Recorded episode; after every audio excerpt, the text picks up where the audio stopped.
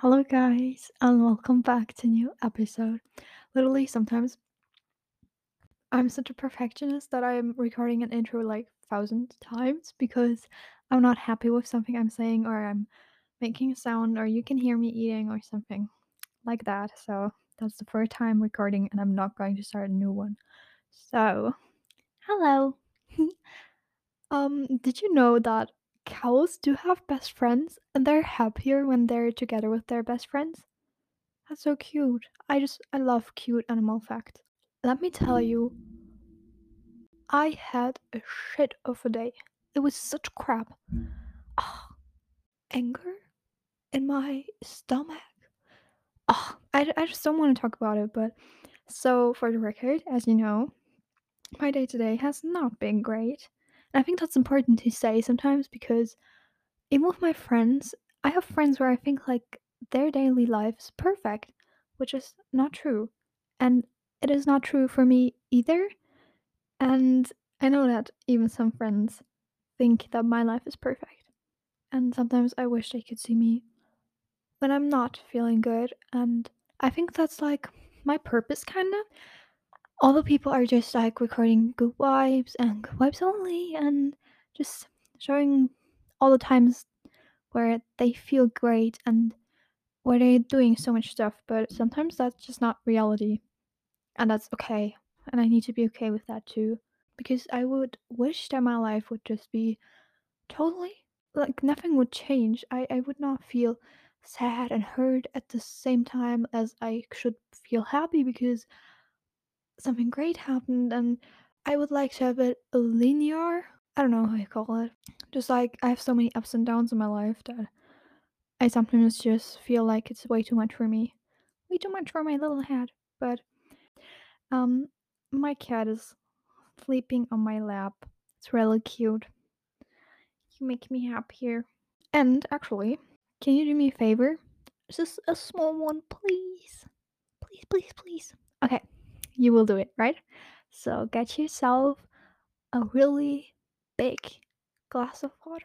Please do it for me. And you can put something in there like citron, whatever you like. But I have water here too. Wait, can you hear that? Sometimes I really forget to introduce myself for new people, but it's just become kind of it just got kind of obvious for me that I'm Veronica and this is my podcast called I Have No One Else to Talk to because sometimes I feel like I have no one else to turn to and I miss that. And I miss that opportunity that people in my family or friends sometimes not talk with me when they have a problem or about topics that they feel insecure or yeah, you know, that's just a disaster but I'd like to open up more, and yeah, that's what this podcast is for. I'm glad that you're here.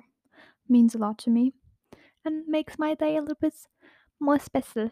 Today, I want to talk exactly about not feeling well, and I've been not feeling well a really long time, and I've always had those ups and downs, and sometimes I feel I'm I'm not sick. I would not say I'm sick or mentally sick because that's that's a really strong thing to say. But for me it feels sick. And it's really exhausting and tiring if you one day you feel great and the other one you're crashing down on the floor because you're so sad. That really sounds like I'm sick. But it's not that extreme.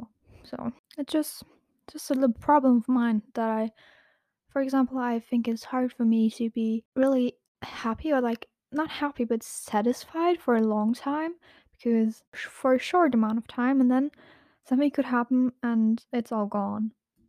I don't know if that's a normal thing. Please let me know. Let me tell you something about my day. not exactly about the bad things that have happened, but about how I reacted because I think in so many ways I'm reacting wrong, overdoing it. I need to be honest. So, for example, one thing I do, I overconsume. I went a little bit shopping today. Actually, I was doing the shopping of one of my parents. I hate actually doing the shopping. I hate it. And then we went somewhere and a lot of things went wrong. That was just the beginning of my day. And then I was like, okay, I'm going to make myself happier now. I'm going to buy myself some stuff. And then I went into a shop and I scammed myself. I scammed myself so bad. I mean, sometimes I think products make me happy, but they truly just make me happy for, like I said, for a short period of time. And then I forget about them or I'm mad that I'm buying them. And I spend a lot of money on deodorant. You know what I mean, right? And the fun fact is that I've seen this deodorant a lot in stores and I liked it because of the design. And then I saw that it was on sale and I bought two of them. They were really expensive. And now I'm looking at the packaging. I literally have it right here in my hands. And it's like everything. The whole thing is made in China, which is not a bad thing because if if you would uh, analyze my stuff, a lot of things would be made in China. But a deodorant made in China is suspicious for me. And I'm like, that was heck expensive, and that was probably because it came from so far away, and that's not something I want to support. And I scammed myself. I bought three items that were made in China and one item that was made in the USA. And I'm like, girl, why don't you look closer to the products and not scam yourself because they look pretty? That doesn't make me happy. And that's like a problem of mine. I think that I need to spend money. It started as soon as I got like my own cash and my first paycheck and whatever. That I started to uh, buy things that I actually would not need. And I'm just realizing this right now. How could I have reacted better in that situation? I should have not been buying random stuff because I felt like it. I should have I should have bought something to eat or something to drink because that's like something really important and it would have made my mood a lot better. So let's just take all a sip of water. I'm just joking, but please take a sip of water. That's important. Why did I do this? If if it mm. really would make you happy for a longer period of time and not just for that moment you're holding it in your hand and you're feeling like they look pretty, for example. Another thing that has influenced my mood a lot over the last weeks is the way of thinking because I've been really deconstructive and I've I've really hurted myself with this because oh my god, I'm tearing up. But sometimes when I'm sitting in my art lesson, for example, and I'm drawing something, then I start to look around at the other drawings and I'd be like, oh shit, I did that so wrong because they are all having a different vision that is better than mine. And oh my god, look, look how great that looks, and mine looks so shitty. And in general, comparison is like so bad for yourself. And also, that like mindset with not being confident with what you have or what you can do and improving yourself, but always looking what others do. That is the worst. But it also is the worst to change because all the people say, yeah, my god, just change your way of thinking. Notice when you think in a bad way and then change it. Okay, fun fact I've been trying to change my thinking for so long and it's not that easy because it happens again and again. But I think the main point is that I'm trying and also positive thinking. I've just sorry that I'm mentioning you, but I've just met with a friend some time ago and we are the complete opposites, I've realized. But there was a point where we were acting the same. But she was like, we were talking about catching a bus, and she was like, the whole time saying, No, I'm not going to catch it. We're not going to make it. We are too slow. And then I was like, No, we can do this. I mean, that's totally fine. We will get that bus. Spoiler, in the end, we got it and we even had some spare time. So, just saying, positive thinking is a thing. It's really great. And it's so controversial because do you either believe in expecting or assuming the worst or the best? Well, which one is better? I don't actually know. I haven't figured it out. I'm sometimes trying to figure that out. Not having expectations at all is also something that I've come to struggle with. So, lately I've been really trying to focus to see the good because even if there's so much bad things happening in the world and today there were some good things. I mean my cat is sleeping on my lap. That's so cute. And I had a great text conversation with a friend of mine and I ate some chocolate. And okay, yeah, I bought these products. Great things are happening all the time around us and beautiful things, even if the world is a mess right now and it will always be, but please don't stop believing in the good.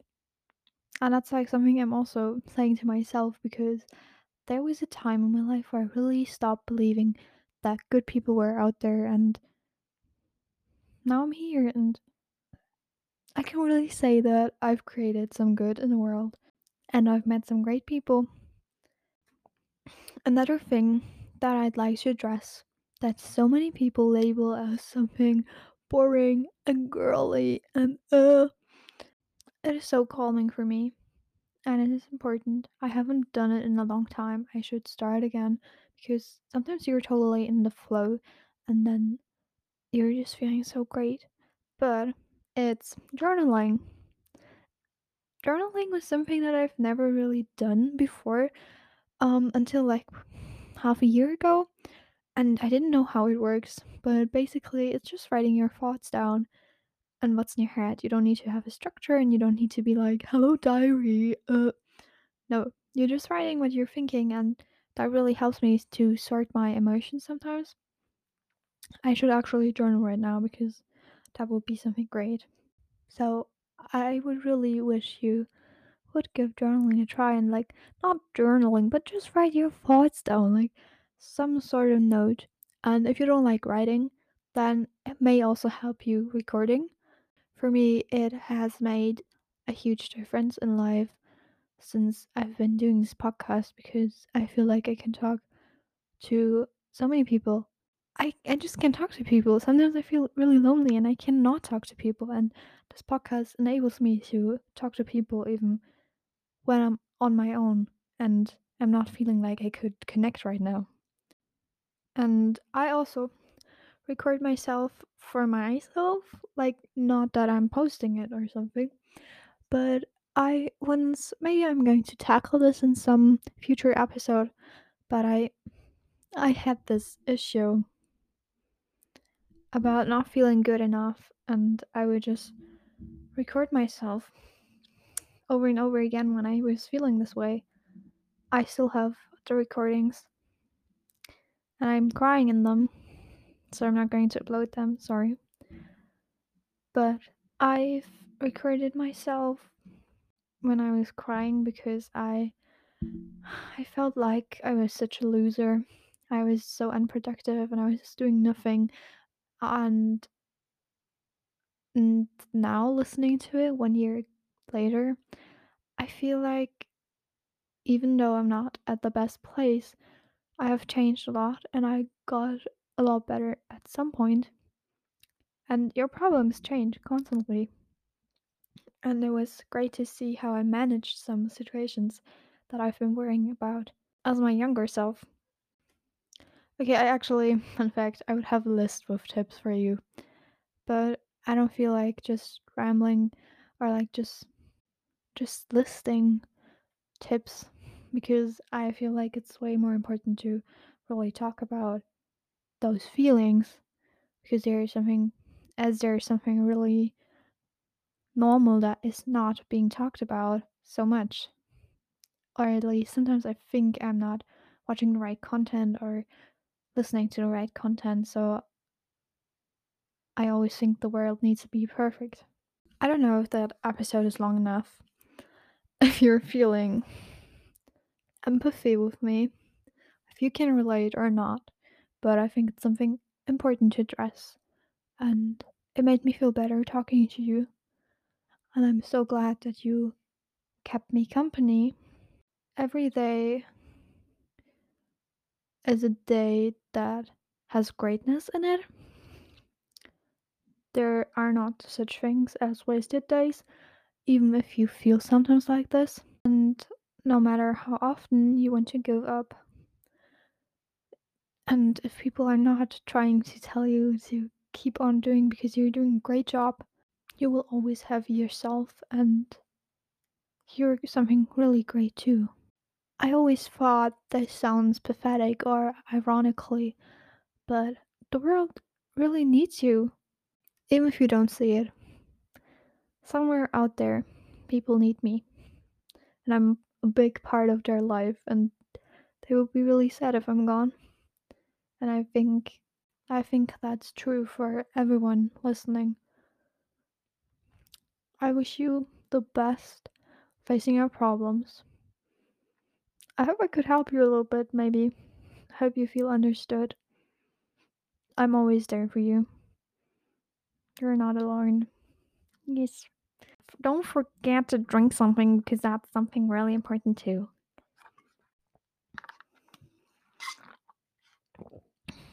Have a really great day, rest of your day, morning, whatever. I love you so much. And maybe you can share this podcast with someone who needs someone to talk to as well. That would make me feel really great. Okay, guys. Bye.